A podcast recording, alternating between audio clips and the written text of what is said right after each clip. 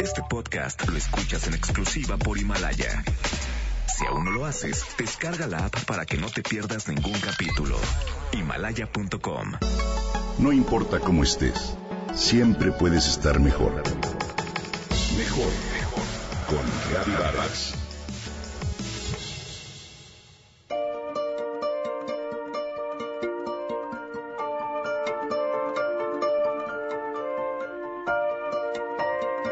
De niña, en muchas ocasiones pude disfrutar el delicioso sabor del dulce de acitrón que mi mamá nos daba en pequeños trocitos o como parte del adorno de la rosca de reyes. Años más tarde, con tristeza supe que este manjar que se obtiene de las biznagas está a punto de desaparecer si no frenamos la sobreexplotación de estas plantas que se encuentran en peligro de extinción. Tantas otras tradiciones, considero al dulce de acitrón y a las biznagas como un tesoro heredado de nuestros antepasados y como un legado que no puede desaparecer para las futuras generaciones. Por ello es mi interés contribuir a su conservación al compartir contigo un poco de información sobre estas irreemplazables plantas. Las biznagas son nativas del continente americano. No se sabe con precisión en qué época aparecieron pues no han dejado registro fósil, sin embargo se estima que surgieron hace unos 100 millones de años en los territorios que hoy forman el Caribe.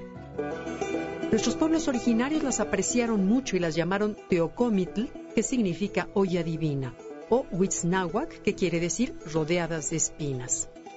Para ellos, sus propiedades medicinales eran muy estimadas y las usaban para tratar enfermedades como asma, bronquitis, afecciones del aparato circulatorio, espasmos del tracto urinario, piedras en el riñón, dolor menstrual e incluso vitiligo. En México la mayoría de las biznagas viven en zonas áridas y semiáridas, principalmente en los desiertos de Sonora y Chihuahua y algunas porciones de Hidalgo, Querétaro, Puebla y Oaxaca. Son plantas bien adaptadas a las condiciones extremas, ya que su forma esférica ayuda a reducir la pérdida de agua por evaporación. Producen flores aromáticas y de vistosos colores que son polinizadas por mariposas, colibríes, murciélagos y abejas. Y sus frutos sirven de alimento para reptiles, aves y pequeños mamíferos que en compensación les ayudan a dispersar sus semillas. Como otras cactáceas, son plantas muy longevas que llegan a vivir más de 100 años crecen muy lentamente y requieren de otras plantas que les proporcionen sombra y humedad durante las primeras etapas de desarrollo. Hoy se usan con fines ornamentales y sus frutos, conocidos como cabuches, se preparan en diversos platillos, además de la pulpa que se emplea para hacer el acitrón. Por su gran belleza, las biznagas se encuentran seriamente amenazadas debido al tráfico ilegal. Los coleccionistas llegan a pagar enormes sumas por conseguir algunos ejemplares, lo cual ha propiciado el saqueo desmedido de estas plantas. A esto se suma la destrucción de su hábitat y las dificultades para propagarlas, debido a su lento crecimiento y largo ciclo de vida. Por ello, desde 2012 se considera delito federal su corte, venta o extracción.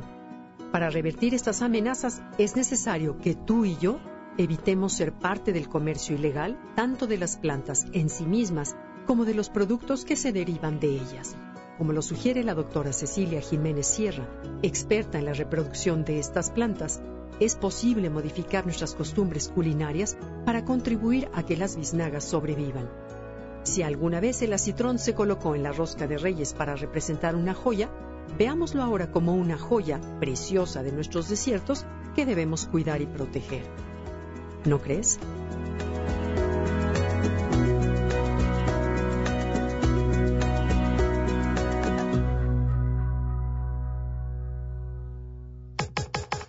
Comenta y comparte a través de Twitter. Gaby-Vargas. No importa cómo estés, siempre puedes estar mejor. Mejor, mejor. Con Gaby Vargas. Este podcast lo escuchas en exclusiva por Himalaya. Si aún no lo haces, descarga la app para que no te pierdas ningún capítulo. Himalaya.com